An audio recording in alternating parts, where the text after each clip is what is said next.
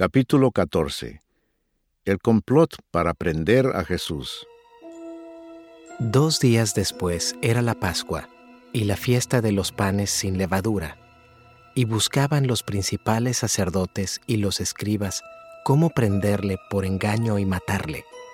Y decían, no durante la fiesta, para que no se haga alboroto del pueblo. Jesús es ungido en Betania. Pero estando él en Betania, en casa de Simón el leproso, y sentado a la mesa, vino una mujer con un vaso de alabastro de perfume de nardo puro de mucho precio, y quebrando el vaso de alabastro, se lo derramó sobre su cabeza. Y hubo algunos que se enojaron dentro de sí, y dijeron, ¿Para qué se ha hecho este desperdicio de perfume? Porque podía haberse vendido por más de 300 denarios y haberse dado a los pobres y murmuraban contra ella. Pero Jesús dijo, Dejadla, ¿por qué la molestáis? Buena obra me ha hecho. Siempre tendréis a los pobres con vosotros, y cuando queráis les podréis hacer bien, pero a mí no siempre me tendréis. Esta ha hecho lo que podía, porque se ha anticipado a ungir mi cuerpo para la sepultura. De cierto os digo que donde quiera que se predique este Evangelio, en todo el mundo, también se contará lo que ésta ha hecho, para memoria de ella. Judas ofrece entregar a Jesús. Entonces Judas Iscariote, uno de los doce, fue a los principales sacerdotes para entregárselo. Ellos, al oírlo, se alegraron y prometieron darle dinero, y Judas buscaba oportunidad para entregarle. Institución de la Cena del Señor El primer día de la fiesta de los panes sin levadura, cuando sacrificaban el cordero de la Pascua, sus discípulos le dijeron, ¿Dónde quieres que vayamos a preparar para que comas la Pascua? Y envió dos de sus discípulos y les dijo, Id a la ciudad, y os saldrá al encuentro un hombre que lleva un cántaro de agua. Seguidle, y donde entrare, decid al señor de la casa, el maestro dice, ¿dónde está el aposento donde he de comer la Pascua con mis discípulos? Y él os mostrará un gran aposento alto ya dispuesto. Preparad para nosotros allí. Fueron sus discípulos y entraron en la ciudad y hallaron como les había dicho, y prepararon la Pascua. Y cuando llegó la noche, vino él con los doce. Y cuando se sentaron a la mesa, mientras comían, dijo Jesús, De cierto os digo que uno de vosotros que come conmigo me va a entregar. Entonces ellos comenzaron a entristecerse y a decirle uno por uno, ¿seré yo? Y el otro, ¿seré yo? Él respondiendo les dijo, Es uno de los doce, el que moja conmigo en el plato. A la verdad el Hijo del Hombre va, según está escrito de él. Mas ay de aquel hombre por quien el Hijo del Hombre es entregado. Bueno le fuera a ese hombre no haber nacido.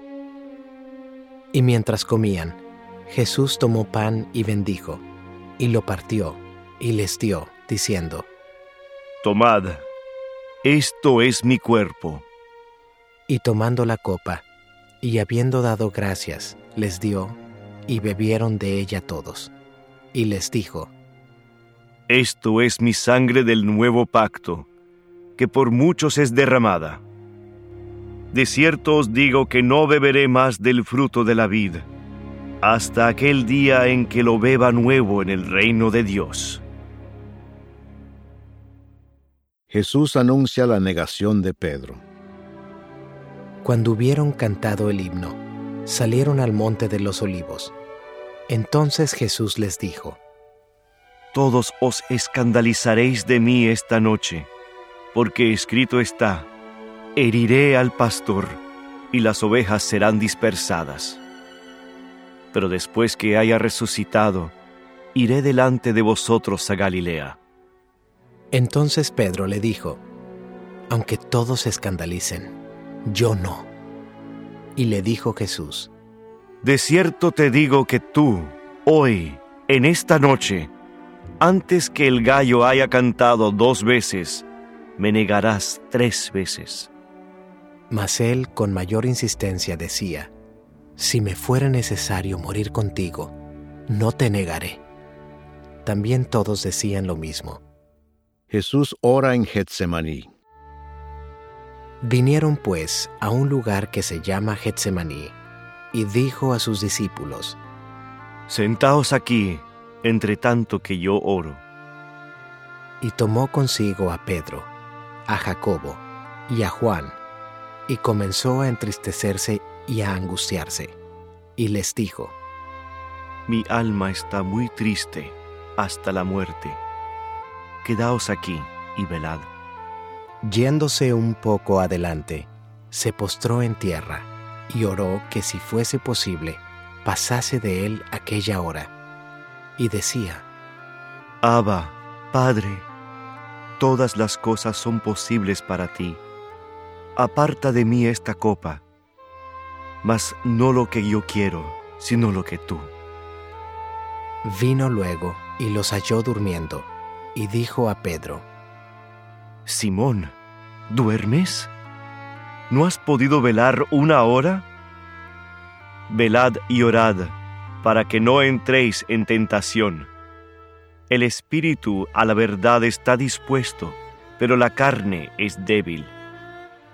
Otra vez fue y oró, diciendo las mismas palabras. Al volver, otra vez los halló durmiendo, porque los ojos de ellos estaban cargados de sueño, y no sabían qué responderle. Vino la tercera vez y les dijo, Dormid ya y descansad. Basta, la hora ha venido. He aquí, el Hijo del Hombre es entregado en manos de los pecadores. Levantaos, vamos. He aquí, se acerca el que me entrega. Arresto de Jesús. Luego, hablando él aún, vino Judas, que era uno de los doce, y con él mucha gente con espadas y palos, de parte de los principales sacerdotes y de los escribas y de los ancianos. Y el que le entregaba les había dado señal, diciendo, Al que yo besare, ese es, prendedle y llevadle con seguridad. Y cuando vino, se acercó luego a él y le dijo, Maestro, Maestro, y le besó. Entonces ellos le echaron mano y le prendieron. Pero uno de los que estaban allí, sacando la espada, hirió al siervo del sumo sacerdote, cortándole la oreja. Y respondiendo Jesús, les dijo, ¿Como contra un ladrón habéis salido con espadas y con palos para prenderme? Cada día estaba con vosotros enseñando en el templo, y no me prendisteis. Pero es así, para que se cumplan las escrituras. Entonces todos los discípulos, dejándole, huyeron. El joven que huyó. Pero cierto joven le seguía, cubierto el cuerpo con una sábana, y le prendieron, mas él, dejando la sábana, huyó desnudo. Jesús ante el concilio. Trajeron pues a Jesús al sumo sacerdote, y se reunieron todos los principales sacerdotes y los ancianos y los escribas.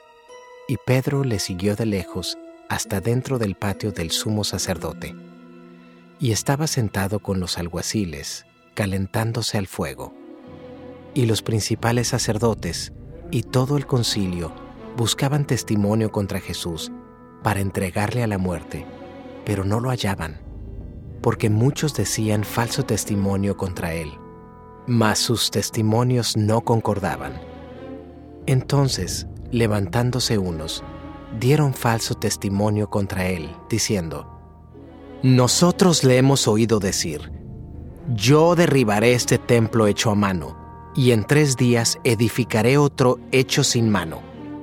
Pero ni aun así concordaban en el testimonio, Entonces el sumo sacerdote, levantándose en medio, preguntó a Jesús diciendo, ¿No respondes nada? ¿Qué testifican estos contra ti? Mas él callaba y nada respondía. El sumo sacerdote le volvió a preguntar y le dijo, ¿Eres tú el Cristo, el Hijo del bendito?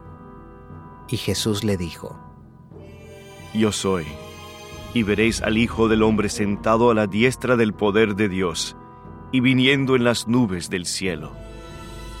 Entonces el sumo sacerdote, rasgando su vestidura, dijo, ¿Qué más necesidad tenemos de testigos? ¿Habéis oído la blasfemia? ¿Qué os parece? Y todos ellos le condenaron, declarándole ser digno de muerte.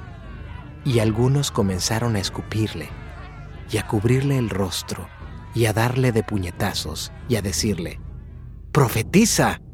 Y los alguaciles le daban de bofetadas. Pedro niega a Jesús. Estando Pedro abajo, en el patio, vino una de las criadas del sumo sacerdote, y cuando vio a Pedro que se calentaba, mirándole, dijo, Tú también estabas con Jesús el Nazareno.